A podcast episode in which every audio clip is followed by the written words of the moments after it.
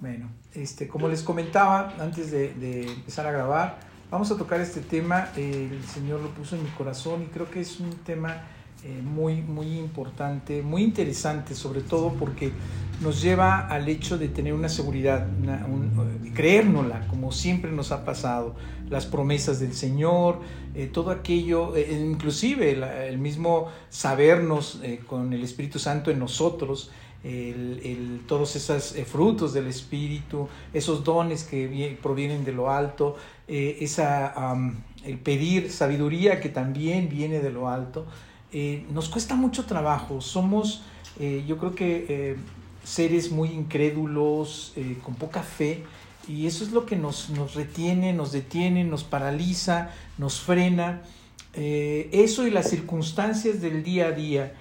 Mucho de lo que platico con las personas con las que Dios permite que, que colabore es de que cargamos con una cantidad de maletas de nuestro pasado, que nos van frenando día a día. Y no las soltamos, y no las soltamos, llega a punto donde se convierten en una, eh, eh, eh, nos convertimos la maleta y yo, las maletas y yo, en una codependencia impresionante, donde yo no puedo vivir sin ella y ella sin mí. Este, y, eso nos va deteniendo. Y, no sé ustedes, pero llega el punto donde nos sentimos lentos para todo, para tomar decisiones, para caminar en la vida, para eh, dar eh, certeza en lo que nos está, lo que, en lo que vivimos y en lo que estamos. Entonces, eh, ¿por qué? Porque, como diría el Señor Jesucristo, somos hombres de poca fe. Nos falta eso. Cuando nosotros empecemos a entrar en un rango de verdaderamente creer las promesas del Señor, teniendo fe, estableciendo esa, esa comunicación estrecha, nuestra vida se va a ver de una forma distinta. De por sí ya la debe de ser, eh, cuando ponemos en práctica la palabra del Señor, pero todavía más, creo que eh, el Señor nos dotó de, muchas, muchas eh, bondades para nuestra vida y que nosotros no las creemos. Y en, este, en esta plática que es buscar ser bendecido o ser de bendición, nos vamos a basar en lo que es la promesa de Dios para Abraham en su primera instancia. tenemos que irnos a Génesis 12.2 donde el Señor nos dice, y haré de ti una nación grande, y te bendeciré, esta es una palabra clave, y engrandeceré tu nombre, y serás bendición. ¿Ok? A ti te bendeciré y tú serás de bendición. La historia que, vamos a, compartir o que vamos a, tratar el día de hoy este, es una historia mm, de alguna forma triste. ¿Por qué? Porque eh, cuando vemos la palabra de Dios, eh, siendo honesto, de repente nos vamos con historias muy tristes, pero unas historias que nos enseñan, nos enseñan muchísimo. Eh, hombres que hicieron cosas malas y, o cosas malas que le pasan a hombres buenos, ¿no? y te quedas pensando, ¿por qué? Yo creo que, que la respuesta está en 1 Corintios 10, 12, donde el Señor nos dice, y estas cosas les acontecerá como ejemplo y están escritas para amonestarnos a nosotros, a quienes han alcanzado los fines de los siglos. Eh, lo hemos reiterado en, muchas ocasiones, lo hemos eh, eh, dicho, he dicho que finalmente nuestro, nuestra, la palabra del Señor, inspirada por el Señor, no es otra cosa más que un manual donde vamos a estar viendo los acontecimientos a estas personas cosas buenas, malas y cómo las resolvieron o cómo viraron, modificaron su forma de pensar, tuvieron esa oportunidad, esa gran oportunidad de, esa, esa forma de llevar su vida, la corrigieron, siempre encaminados y guiados por la palabra de Dios. entonces, es a lo que se refiere aquí 1 Corintios 10, 12, a que aquellos nosotros que somos de los finales del siglo, nos servirán estos acontecimientos, todos los acontecimientos, como ejemplo, ¿sí? Y van a estar escritos para amonestarnos, para ayudarnos, para servirnos y guiarnos a, poder ser o para poder llegar a esa santificación. Eh, siguiendo con esta, con esta línea, en el Nuevo Testamento hay historias que Jesús ideó, que puso, con el propósito de enseñar, mientras que, eh, mientras tanto, en el Antiguo Testamento, eh, a diferencia del Nuevo, eh, nos encontramos con historias reales que igualmente, y, me refiero a esta parte de idear del Señor porque lo manejaba a través de parábolas que nos muestran de una forma distinta o nos quieren poner ejemplos de una forma distinta. Y en el caso del Antiguo Testamento son historias reales que igualmente nos pueden servir o nos sirven para eh, traernos una enseñanza. Eh, el Señor nos muestra estas historias para que eh, las cosas malas que podamos identificar ahí no nos lleguen a suceder a nosotros. Eso sucede, ya vimos, ya vimos cómo le hizo, qué pasó, bajo qué circunstancias y nosotros debemos pues esquivarlas o evitarlas. En, este, en esta ocasión vamos a, tomar a Jacob, ¿sí? Eh, ese Jacob que roba una bendición de alguna forma. Jacob pensaba que había logrado obtener la bendición eh, que estaba esperando a través del engaño, ¿sí? Y, no fue así, ¿eh? O sea, de alguna forma, en esta ocasión, vamos, hablamos que la historia que Jacob o de Jacob en Génesis 25 este, Rebeca, la esposa de Isaac, estaba eh, embarazada y supo, y todo esto empieza ahí, donde supo que tenía gemelos y ella supo que ellos dos estaban peleando dentro de su vientre. Esto nos lo dice en Génesis 25, 22, que el Señor nos dice, y los hijos luchaban dentro de ella, y dijo, si es así, ¿para qué vivo yo? Y fue a consultar a Jehová. O sea, ya desde el vientre de su madre ellos ya se estaban eh, golpeando. Entonces, eh, sí, eh, ella lo sentía. en algunos o alguien pensará que, fue debido a los movimientos que producían, por lo que ella se dio cuenta, pero finalmente Jehová ya, ya, lo sabía, pero la desesperaban, de alguna forma de ser algo muy desagradable, sentir que se dan de golpes tus, tus gemelos en la, en la panza, ¿no? Eh, ¿Cuál era el papel de Rebeca en este caso? Eh, el Señor em, había dado una profecía a Rebeca. Él le dijo que el mayor de sus hijos serviría al menor. Y esto lo vemos claramente en Génesis 25, 23, donde el Señor le dice, y le respondió Jehová ante la pregunta de, de Rebeca, dice, dos naciones hay en tu seno y dos pueblos serán divididos desde tus entrañas. El pueblo será más fuerte, el, uno o el un pueblo, un pueblo será más fuerte que el otro pueblo, y el mayor servirá al menor. Entonces nacieron los niños eh, y al recibir una, reciben la profecía y ya sabían de antemano quién iba a liderar esto. Y Vayamos pues rápidamente a, pensar, porque no aparece mucho escrito, eh, cómo fue la vida de Jacob sabiendo esto. ¿sí? No sabemos mucho de la juventud de él, pero hay una historia muy conocida. Es la historia en la que eh, Esaú regresa eh, a casa cansado y hambriento mientras Jacob cocinaba. ¿Qué nos revela aquí la Biblia acerca de la vida de Jacob?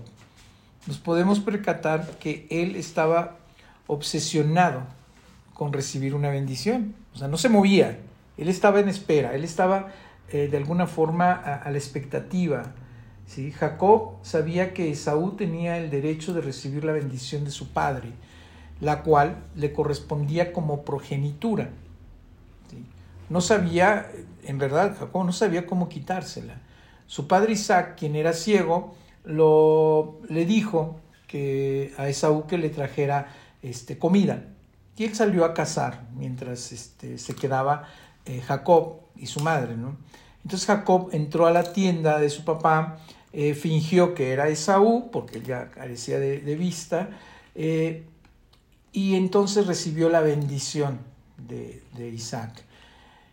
como llevaba la piel, iba prácticamente disfrazado de, Esaú. Entonces Isaac lo que hizo fue bendecirlo. En ese momento Jacob eh, tenía aproximadamente 70 años. ¿sí? O sea, cuando recibe la bendición ya tenía 70 años. Llevaba 70 años planeando cómo apoderarse de esa bendición, ¿sí? en complicidad con su mamá. solamente estaba esperando esa oportunidad. No podía, eh, eh, yo, verdad, no puedo imaginarme la cara de Saúl, yo creo que se puso muy ogro, cuando entró a pedir su bendición, porque finalmente era su bendición. Eh, su padre respondió confundido, pensando que ya se la había dado, y le dijo que pues no, que ya, ya había entregado esa, esa bendición, y que no sabía qué había ocurrido, y Esaú preguntó si no tenía otra bendición, si no le sobraba por ahí una bendición ahí este, para, para recibirla, y pues en verdad no, no había tal. Eh, sin embargo, él esperaba que Dios se la diera a Jacob. Eh, yo, yo pienso que eh, fue muy fácil, aunque recibió ese engaño, ¿no? Y esperaba dársela a Jacob y no a Esaú. Un poco siguiendo también esa parte de la profecía que Jehová le había dado ya a Rebeca. Eh, yo no tenía, eh, les soy honesto, yo ya había leído esa parte, pero no había discernido en ese punto. Pero Rebeca ya había tenido esa, esa profecía y de alguna forma, con toda seguridad, se la platicó a Isaac, su esposo, y, como que entre engaño y no el, poder dar esa bendición. El libro de los Hebreos nos dice, en, en el capítulo 11, 20, versículo 20, nos dice, por la fe bendijo Isaac a Jacob y a Esaú respecto a cosas venideras. Con esto me da toda eh, un poco más la razón del hecho de que ya Isaac eh, eh, había entendido que el hermano menor, que el pueblo, que el hermano menor iba a, estar por encima del hermano mayor, entonces la bendición tenía que ir directa a, Jacob y no a Esaú.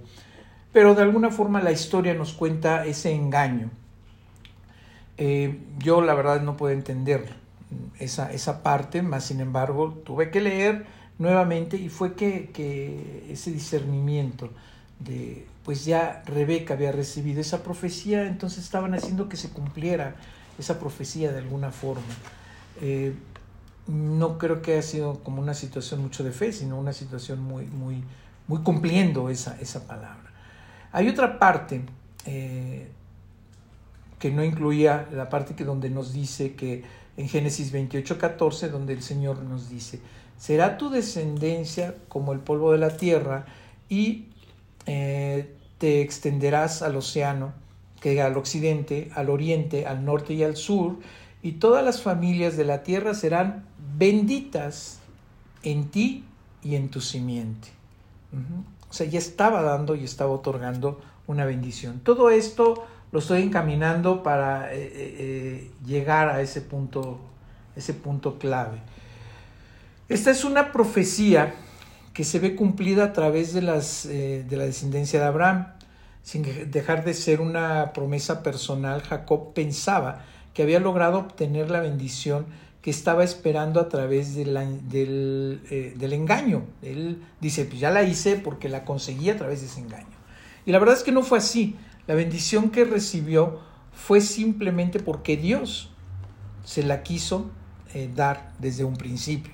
Por eso lo profetizó. Eh, ¿Cómo hubiera sido eh, esos 70 años de vida de, del buen eh, Jacob si hubiera... Ya se nos fue la línea. ¿Sí, verdad? Si nos hubiera, o si hubiera estado en calma, en paciencia, sabiendo que Dios ya le tenía concedida esa bendición, de hecho ya lo había bendecido, ya con la profecía en la cual eh, eh, ya había expresado, pues ya él ya tenía la bendición. Eh, y nos damos cuenta que también cae en otra trampa, donde el engañado o el engañador es engañado. ¿sí? Tiempo después, sabemos la historia, Jacob fue a, digo, y, no por, porque haya querido ir, sino porque pues le tuvo pánico escénico a su hermano Esaú y tuvo que huir y se fue a Padán Aram eh, a ver a su tío, a su tío Labán. ¿sí? Él le prometía o le prometió darle eh, como mujer a su hija menor Raquel. Eh, después de siete años de trabajo, los logró, lo, lo cumplió exigió, exigió esa promesa y el tío pues no, nada, que me lo lleva al baile y que le da a la hija mayor. Que de alguna forma eh, Jacob eh, pues era un poco ir en contra de lo que estaba en la ley, porque la ley decía que primero tenía que casarse en ese orden y él creyó en que Labán iba, iba a ir en contra de esa ley o ese designio. ¿no? Y pues yo, yo estoy eh, completamente convencido de que el mismo Jacob eh, pues quería infringir una ley establecida. Eh, Lea necesitaba el amor de, su esposo, ella era mujer, la mujer indicada. Después de 14 años, Jacob decide irse para mantener a su propia familia, sale de ahí o quiere irse, lo comenta con Labán y la BAM le empieza a poner una cantidad de, pretextos, pruebas y demás, que si el rebaño eh, tiene que ser manchado, que si el rebaño de tal o cual forma. Eh, al final de cuentas, eh, la BAM deja ir o decide que se vaya, que se vaya Jacob. si la Labán cambiaba de opinión y prefería darle aquellos con rayas, todo nacía, todos nacían con rayas y así sucesivamente iba, iba modificando Dios. Eh, la explicación es muy sencilla. El ángel de Dios le dijo a Jacob en un sueño, en Génesis 31, 11 y 12. Y me dijo el ángel de Dios en sueños, Jacob, y yo dije, heme aquí. Y él dijo, alza ahora tus ojos y verás que todas las manchas, los machos que cubren a las hembras son eh, listados, pintados y abigarrados, porque yo he visto todo lo que Labán te ha hecho. O sea, ya lo sabía, de, antemano ahí, ahí, tenemos una situación donde Jacob eh, de alguna forma sabe que él ya tiene la bendición, él eh, ya, ya, ya debe ah, entender que él ya, ya fue bendecido, que él ya eh, tiene que modificar su forma, su percepción, que él ya no tiene que esperar una aprobación de terceros para poder hacer eh, eh, lo que debe hacer, porque la cobertura del Señor ya la tiene. Y todo había ocurrido porque Dios quería bendecirle y hacerle justicia. Jacob no necesitaba buscar bendición por su propia mano. O sea, y es ahí donde nos empeñamos a buscar muchas veces la bendición de alguien más sin creer que nosotros ya somos bendecidos, nosotros ya estamos bajo esa cobertura, ya estamos bajo esa eh, promesa. ¿sí? Y aquí el punto es, eh, ¿con qué ojos vio Jacob a su tío por tantos años? ¿Los ojos de, de ese suegro malvado? No sé. ¿Cómo se hubiera comportado Jacob si hubiera creído desde un principio que Dios lo bendeciría? Sin importar las circunstancias. Por más que Dios bendijera a Jacob, él no tenía el corazón correcto. Él seguía pensando y pidiendo la bendición de las personas no indicadas. No le creía a Dios. Y esa es una falta de fe, es una falta de creer esas promesas que el Señor nos da. Y nos sucede muy a menudo. Nos sucede cotidianamente donde nosotros depositamos nuestra confianza en terceros y no en Dios o nos, nos estacionamos, nos estancamos en que los demás tengan que decidir muchas cosas que tenemos que dar por hecho que Dios ya las dio para nosotros. Eh, más adelante, después de que Jacob y Labán llegaron a un acuerdo y se apartaron, Jacob se, se encuentra con una familia a las orillas del río, o sea, con su familia a las orillas del río, eh, y es ahí donde llega un hombre para luchar contra él, un varón, lo dice la palabra de Dios. Eh, en otras versiones dice un hombre para luchar contra él. ¿sí? Aparentemente este hombre tenía eh, dificultades para vencerlo. Digo, y vamos a verlo de esa forma, ese varón que tenía dificultades para vencerlo. en una historia, Dios envía un ángel, eh, eh, hiere a 180 mil, a muchísimas personas, y ahora manda a un hombre, a un varón, ¿sí? que no podía con uno. en este caso con Jacob. ¿Qué estaba pasando? Si pongamos atención en Jacob, ¿sí? Él se aferró al hombre esperando que lo bendijera. Él se aferró a ese varón con el que estaba peleando. ¿sí? Y lo dice Génesis, el Señor en Génesis 32, 26. Y dijo, déjame porque raya el alba. Y Jacob le respondió, no te dejaré si no me bendices. Jacob tenía todo, riqueza, ganado, esposas, hijos. ¿Qué más quería? Y no estamos menospreciando a Jacob, pero tal vez hay mm, actitudes parecidas en nuestros corazones que Dios quiere tratar. El rey Salomón tuvo, por ejemplo, todo lo que un hombre pueda desear y aún así descubrió que el poseer eh, tantas riquezas no tenían sentido. En Eclesiastés 2.11 nos lo dice el Señor. Miré yo luego todas las obras que habían hecho mis manos y el trabajo que, tomó, eh, que tomé para hacerlas. Y he aquí, todo era vanidad y aflicción de espíritu y sin provecho debajo del sol. Claramente se daba cuenta que, que no importaba todo lo material que pudieras tener, si en tu corazón no existía esa, esa situación de apreciarlo, y de emplearlo o de dar, seguías estando vacío. Vemos a un Jacob, regresando a nuestra historia, eh, que tenía miedo, tenía miedo a su tío, miedo a su hermano, miedo a todo, para que se le, eh, para que eh, le servían todas las posesiones que tenía, si siempre vivía con miedo, miedo de tomar decisiones, miedo de verdaderamente creer y tener fe en el Señor, en esa promesa. Él tenía todo, pero aún así podía o, pedía una bendición. Él estaba, estaba lleno de cosas, pero seguía pidiendo bendición. Él sabía que necesitaba algo más, algo que le diera la paz, algo que le diera felicidad. ¿Y cuántas veces no nos equivocamos en eso? Apuntamos en, cosas distintas. Buscamos eh, donde, donde no hay paz, donde no hay tranquilidad, donde no debemos buscar, eh, no nos afianzamos en el Señor y sus promesas, no nos afianzamos en, las decisiones que eh, pidiéndole sabiduría al Señor provienen de Él, nos afianzamos en todo, menos en lo que nos pueda dar esa paz y esa felicidad. El hombre contra el que Jacob luchó eh, le dice algo, y algo muy importante, en Génesis 32, 28, y el varón le dijo, por eso eh, en unas traducciones dicen el hombre. y el varón le dijo, no se dirá más tu nombre Jacob, sino Israel. El que lucha contra Dios, Dios lucha. Porque has luchado con Dios y con los hombres y has vencido.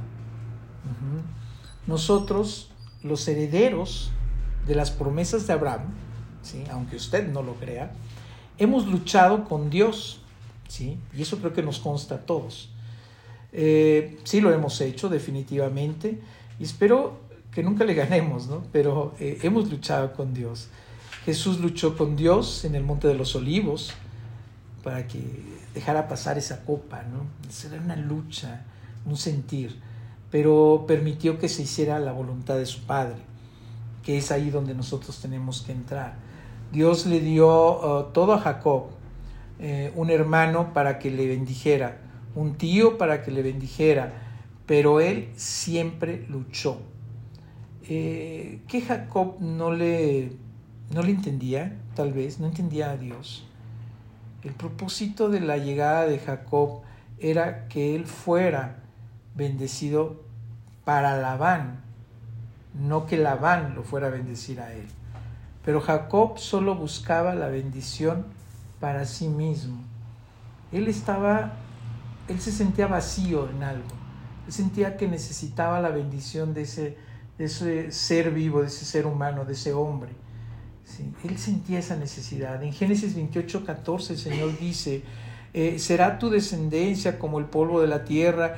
Eh, vamos, aquí ya está escrito y te extenderá. Obviamente él no sabía, él no conocía este escrito, mas sin embargo ya había habido una profecía que había sido dicha a su madre y seguramente ya se la había dicho a él por los 70 años que duró esperando esa bendición, sabiéndose que él iba a estar por encima de su hermano y seguía insistiendo e insistiendo. Este era el escenario eh, más propicio, esa esencia de la bendición, que él fuera de bendición para otros, pero él solo pensaba en ser bendecido. Él ya había sido bendecido, pero él solo pensaba en eso. Y el Señor dijo, no, espérame, tú y tu pueblo serán de bendición para los demás. Los herederos de la bendición de Abraham no somos llamados a ser bendecidos, somos llamados a bendecir. Estamos siendo llamados para bendecir a los demás y en ocasiones nos quedamos paralizados porque no creemos lo que tenemos que hacer, porque es una obligación muy grande, debemos ser de bendición, esa bendición que nos da el actuar, el caminar día a día eh, con esos frutos del Espíritu, con mucha paz, con mucha tranquilidad, mostrando lo que el Señor nos, nos da y nos ha brindado. Nosotros somos de bendición, somos un pueblo que ha sido asignado para eso. Eh, qué, bueno, qué, bueno, hubiera sido eh, que Jacob le hubiera dicho a Esaú que se quedara con, las lentejas, o sea, vamos, no pasa nada. ¿Por qué engañarlo, no? ¿Para qué engañarlo? Ahí es donde falta esa fe, esa certeza que el Señor te tiene que dar. ¿sí? Qué bueno hubiera sido que le dijera a Labán eh, que se quedaría con Lea, o que se quedara él con Lea, que no. Hubiera sido bueno. ¿Por qué? Porque hubiera mostrado hubiera mostrado su, real o, absoluta fe en el Señor. Eh, observamos también que eh, ocurrió, o todo lo que ocurrió posteriormente en la vida de Jacob. Ahí sí ya hay un poco más de documento, ahí está la historia más documentada. Eh, recordaremos que él perdió a su hija, luego perdió a Rubén, perdió a Simeón, perdió a Judá, Sí, sí vamos acordándonos en qué momento los pierde. Sí. Eh, Judá mismo que le engañó vendiendo a José y, perdió a José mismo. Empezó a perder sus propiedades, empezó a perderlo todo. Estaba a punto de morir de hambre. ¿sí? Solamente le quedaba Benjamín. Jacob envía a sus hijos a la tierra de Egipto a buscar a Benjamín y en Génesis 43, 14, ¿sí? el Señor nos dice, y el Dios omnipotente os dé misericordia delante de aquel varón y os suelte al otro eh, vuestro hermano y a este Benjamín, y sea de ser privado de mis hijos, séalo. O sea, ahí está, regrésenme uno, quédense con el resto. Sí, muy fuerte. Él perdió eh, eh, todo, menos a Benjamín. A él lo entregó por su propia boca. No lo perdió, él lo entregó. Cuando él lo entrega, todo se va, eh, todo se va recuperando de alguna forma. sus hermanos encontraron a Benjamín, los hermanos de, de, este, José y demás, junto al hermano José, en una posición mucho, de mucho poder, José ordena traer a su padre y la historia se empieza a desenvolver de esa forma. Pero se dan cuenta cómo cuando no creemos que somos de bendición y nos aferramos a aquello material, aquello o nos aferramos a, ser bendecidos y no de bendición, eh, lo vamos perdiendo todo, lo vamos perdiendo, ¿sí? Porque no somos capaces de, de bendecir, ¿sí? no somos capaces inclusive de dar, nos aferramos tanto a lo material. En Génesis 47, 7 el Señor nos dice, también José introdujo a Jacob, su padre, y lo presentó delante de Faraón, y Jacob bendijo a Faraón.